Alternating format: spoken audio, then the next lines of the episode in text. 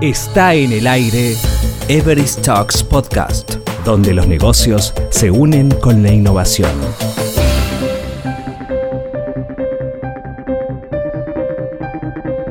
¿Cómo afrontar grandes retos digitales? Desde la voz del head de Rappi Pay México. Para convertirse en la primera super app en América Latina, Rappi camina rápido. En una super app, el usuario puede encontrar diferentes servicios en un solo lugar con ventajas muy interesantes. Rappi invierte en una aplicación polivalente que resuelve la vida personal sin necesidad de cambio de plataforma del usuario. En dos episodios muy interesantes sobre este tema, escuchará a partir de ahora una conversación entre Guillermo Garza, Head of Customer Strategy Everest México, y Juan Miguel Guerra, Head RappiPay México. Para todos los que hoy nos escuchan, me gustaría primero entender qué es RappiCard, es nuevo, ya hay en otros países, somos el primer lugar que lo montamos, ¿de qué estamos hablando? Déjame doy dos pasitos atrás para contarte el contexto. Rappi se está convirtiendo en una super app. ¿Qué quiere decir una super app? Es una app donde puedes resolver todo tipo de problemas cotidianos, desde las entregas de comida y de súper hasta tus servicios financieros, que son cosas del día a día, ¿no? Y la idea es que como usuario no tengas que descargar 15 apps diferentes para resolver cada problema de tu vida diaria, sino que todo lo puedas encontrar en un solo lugar. Entonces, desde hace ya un tiempo, Rappi estuvo construyendo en servicios financieros en distintas geografías. En Colombia había una alianza con Da Vivienda, luego se firmó una en Perú con Interbank y más reciente en México con Banorte. También se está lanzando algo muy interesante en Brasil. Y en cada país hay elementos comunes y, elementos distintos. México es el país, el primer país en lanzar la RappiCard al mercado y tenemos mucho tronco común en el producto en los distintos países, pero también diferencias bien interesantes, algunas más obvias que otras. Y bueno, la RappiCard, que es nuestro producto estrella en México, es, decimos nosotros que es la tarjeta de crédito como debe ser. En nuestra base de usuarios hay millones de personas que pagan con débito o incluso con efectivo, a pesar de los riesgos a la salud en medio de la pandemia. Y nos preguntamos por qué, y también les preguntamos a ellos y nos dijeron principalmente tres motivos. Uno, porque quieren evitar los, las anualidades y comisiones sorpresa de las tarjetas de crédito. A muchos nos ha tocado que nos sorprenden de repente que no tenían anualidad y de repente siempre sí y dejan muy mal sabor de boca.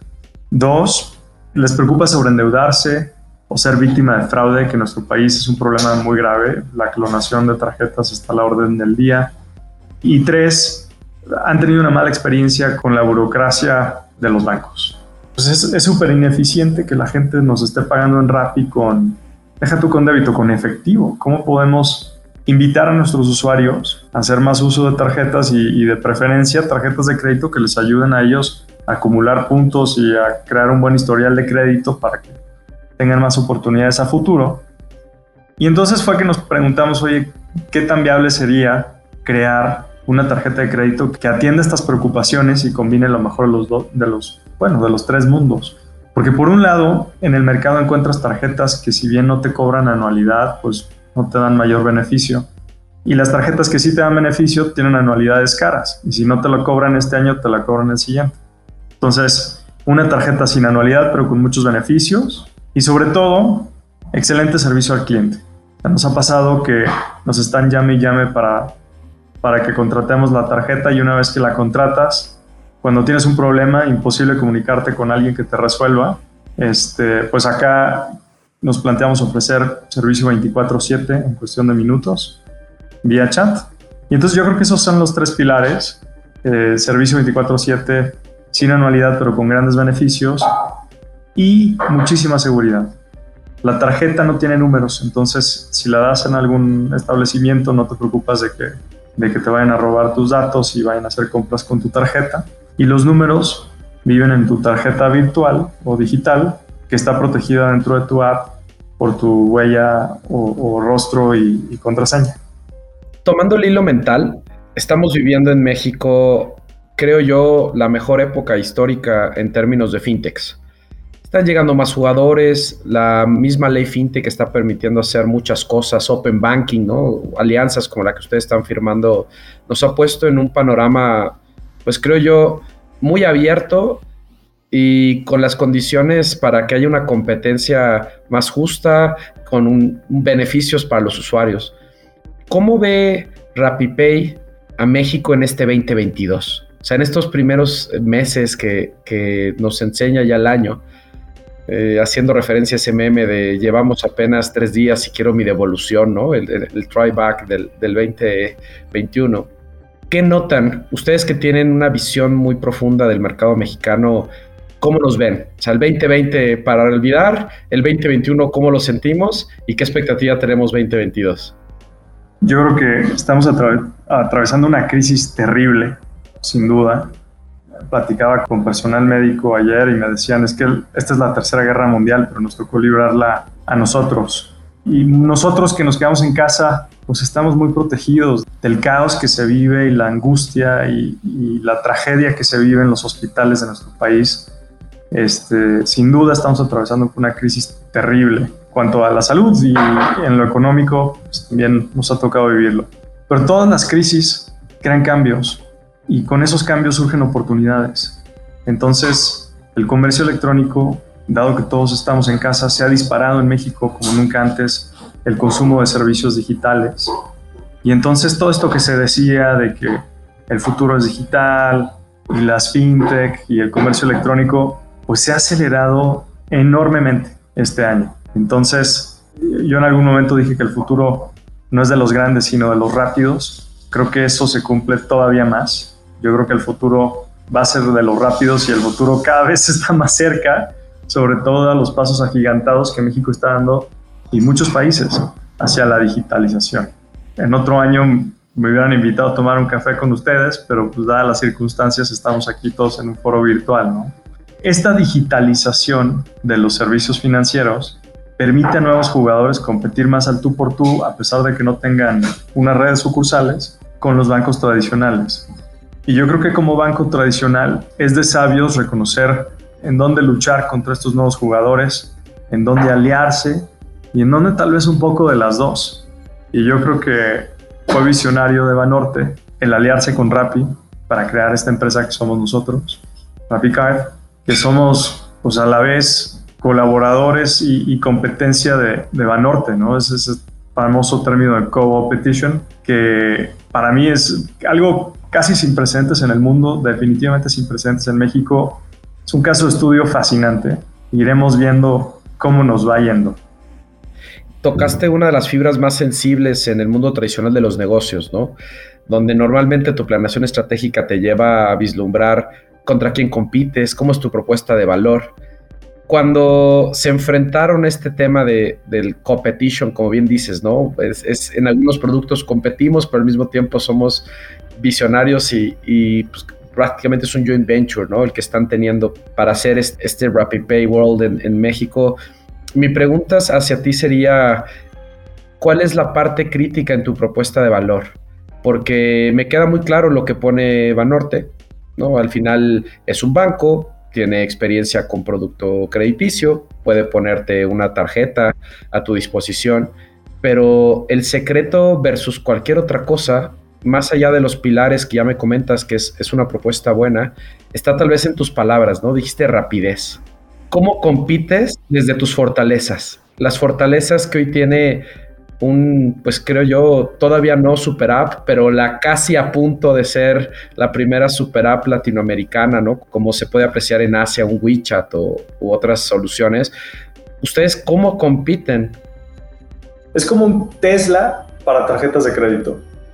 Tú compras el hardware y ves que la tarjeta no tiene números, ves que está bonita y todo eso es muy bueno. Nosotros cada dos semanas libramos una mejora importante al software. Y esto solo va mejorando y mejorando y mejorando. O sea, competimos contra jugadores nuevos que son también muy ágiles y contra jugadores que llevan 130 años en el mercado y mucho han aprendido.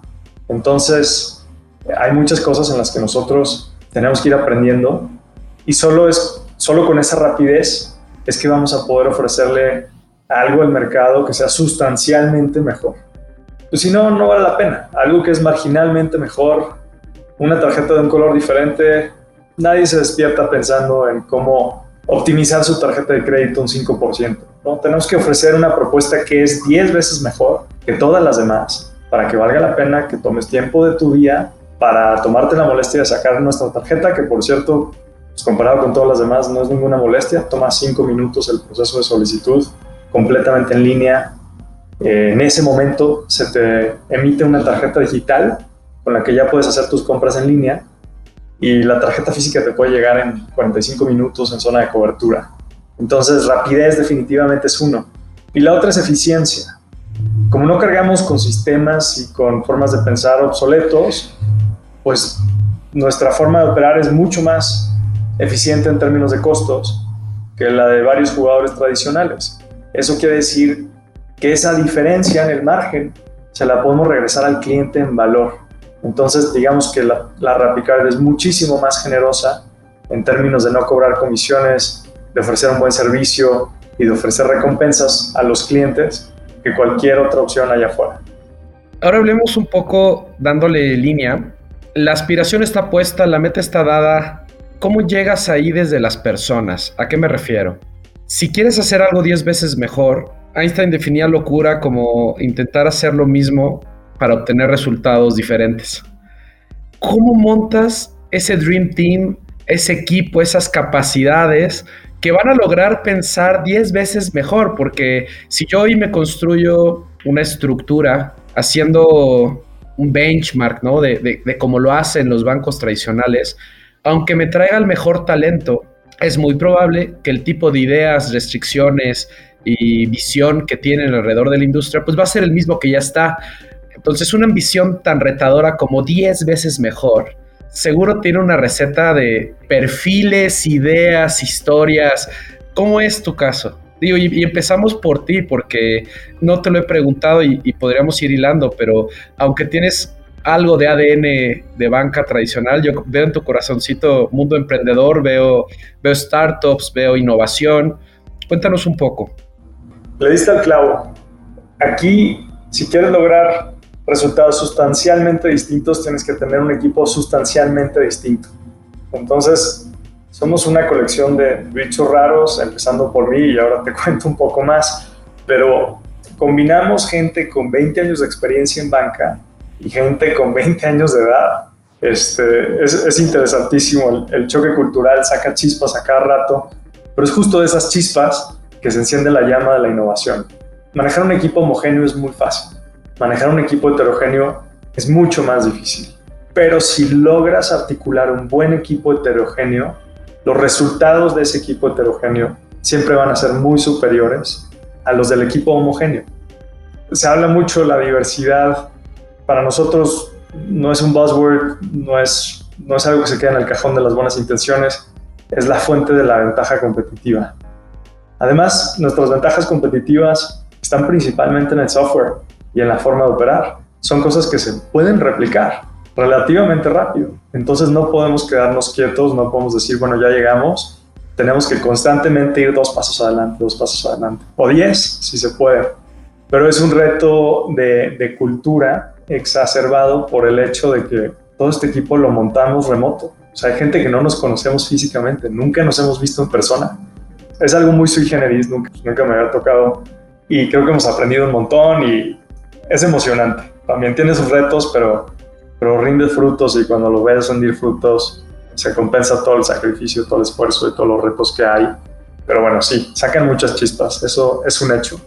Y para responderte la otra pregunta, yo también soy un bicho raro, o sea, yo estoy aprendiendo mi sexto idioma, soy muy inquieto, muy intenso, he vivido varios países y soy como que un romántico empedernido. Siempre he querido que mi carrera tenga un impacto en el mundo positivo. A mí me interesaron los servicios financieros en el 2006 cuando Mohamed Yunus ganó el Premio Nobel de la Paz y me enamoré de esta idea de, de que la inclusión financiera pueda mejorar la calidad de vida de la gente de forma que sea rentable y que pueda escalar para que puedas ayudar a más y más gente, a más personas. Pues con esa idea inicié mi carrera Eh, mi primer trabajo fue en Banamex, precisamente ayudando a montar el equipo de pequeñas empresas, que era una startup dentro del banco y hoy es un área de negocio casi tan grande como tarjetas de crédito. Después de ahí estuve un ratito en microfinanzas, y luego me dieron una beca para estudiar en Inglaterra. Eh, me fui, según yo, un año y un año se convirtió en siete. Estuve ahí en una aseguradora eh, donde me trataban muy bien y tenía, de cuenta que casi como en las películas, una oficinita con vista al río Támesis y a London Bridge. Y como que sentía, bueno, pues ya, ya la hice, ¿no? Pero algo dentro de mí me decía, no, esto no es suficiente. O sea, tienes que estar provocando un cambio más importante en el mundo. Me fui al otro extremo. Renuncié y fundé una pequeña empresa que daba créditos a estudiantes que no hubieran podido pagarse una maestría o un, o un coding bootcamp para aprender a programar y fue lo más bonito que he hecho en mi carrera. Este, ayudé a, a muchos chavos a superarse. Y esto fue en el 2012. Fue, dio la feliz coincidencia de que estaba yo en Londres emprendiendo en FinTech cuando inició el boom de FinTech. me tocó compartir oficina con Revolut en su momento eh, y pues a varios de los fintequeros famosos de Londres son, son mis cuates de aquella época me tocó ver todo ese movimiento. Después de unos años, el gobierno británico lanzó un esquema de créditos blando, entonces ya no había necesidad para nuestro negocio, se logró el objetivo social, cerramos y me puse a dar consultoría en innovación a la banca y ayudarlos a trabajar con, startups, fintechs principalmente, enchufarlos y protegerlos de los anticuerpos de los bancos para que se pudieran aliar yo siempre he pensado que la innovación de las fintech combinada con la, con, la distribución de los bancos se traduce en valor para la fintech, para el banco y sobre todo para los clientes. Y bueno, después de ahí me, me pidieron en City venirlos a ayudar con la transformación y pues ojalá haya yo podido cumplir con la expectativa. Estuve muy contento de regresar a México, mi país, tres años en City, en esta segunda vuelta y ahí hicimos cosas muy bonitas también. Eh, tuve el gusto de conocer al equipo de Rappi cuando andaban buscando un banco socio y después de, de haber elegido a Banorte me invitaron a, a, formar esta, pues este bebé, esta, esta nueva alianza, esta nueva empresa que esperamos cambie, pues eleve sustancialmente el nivel de los servicios financieros en México y el continente. La verdad es que esa misión nos energiza y nos entusiasma a todos, que a pesar de todas las diferencias que tenemos en el equipo, pues la meta es la misma. Entonces todos vamos hacia allá. Si pudieras compartirnos un mantra, algo que realmente te, te mueve todos los días, porque tratando de traducir toda esta carrera profesional, la primera reflexión que tengo es que velocidad ha sido un reto. Normalmente cuando emprendes o cuando tienes eh, la capacidad de tener movilidad internacional, todo es para ayer, todo está por aprender y te tienes que convertir en una máquina de, de estar digiriendo cultura, contenido, formas, es más, hasta coaching, ¿no? Con quién te apoyas, a quién le preguntas, una taza de café se puede convertir en ese aha moment, ¿no? Como, como le llamamos en el mundo del emprendedor. ¿Cuál es el mantra de Juan? ¿Cuál es esa frase que dices, a ver, no, si fuera mi abuelo, a mí me hubiera dicho, eh, usted no diga frío hasta no ver pingüinos, ¿no? O sea, que era, que era la forma en la que decía, no te preocupes. ¿Qué le estás tratando de inculcar a un equipo tan dispar culturalmente, no? O sea, estás hablando de, generación Z, más millennials, más centennials, pues de alguna forma, más baby boomers, ¿no? O si tienes gente que ya tiene 20 años en la banca, pues sospecho que andan en esa, en esa generación. Qué buena pregunta. No sé si, si te cambiaría la respuesta si la pensara más tiempo, pero a bote pronto te diría que que uno de mis mantras fue muchos años, siempre haz todo lo que podrías estar haciendo. Y, luego lo moderé un poco, porque te desequilibra completamente la vida. Siempre se puede hacer un poco más, pero solo puedes tener una prioridad a la vez. y eso te puede afectar mucho en lo personal, en tu salud, etc. Entonces es un, es un juego de malabar y, y de equilibrio. Este, podrías trabajar 16 horas diarias toda la vida, luego el cuerpo te pasa factura y te divorcian. Te diría que sigue siendo haz todo lo que puedes hacer sin que se rompa la liga. que, no es lo mismo que todo con moderación. Yo creo que, que no. Yo creo que hay que tener mucha intensidad en lo que mueve la aguja en el momento correcto y el arte está en tener la sabiduría de poder juzgar qué es lo que mueve la aguja, de qué cosa, en qué momento y, y no descuidar lo otro tanto que se rompa la liga. Eso implica muchos sacrificios personales, no es para todo mundo. Lo peor que te puede pasar, y a lo mejor este es el mantra, lo peor que te puede pasar en la vida no son las cosas que te pasan, es arrepentirte. Es saber que dejaste algo sobre la mesa, es saber que pudiste haber hecho más. Ese yo creo que es el mantra. Qué buena charla estamos teniendo. Sin lugar a dudas, son de los temas que más nos llama la atención a los directores y nos gustaría seguir platicando. Entonces vamos a terminar este primer episodio y haremos un segundo, porque creo que hay todavía muchas cosas que contar de cómo una empresa como Rappi, entrando en el mundo financiero, un mundo tan estructurado, está intentando cambiar las reglas del juego. Escúchenos en el siguiente episodio donde continuaremos con esta entrevista. Muchas gracias, nos escuchamos pronto. Escuchaste Everest Talks Podcast donde los negocios se unen con la innovación. Cada semana hay novedades por aquí. Hasta pronto.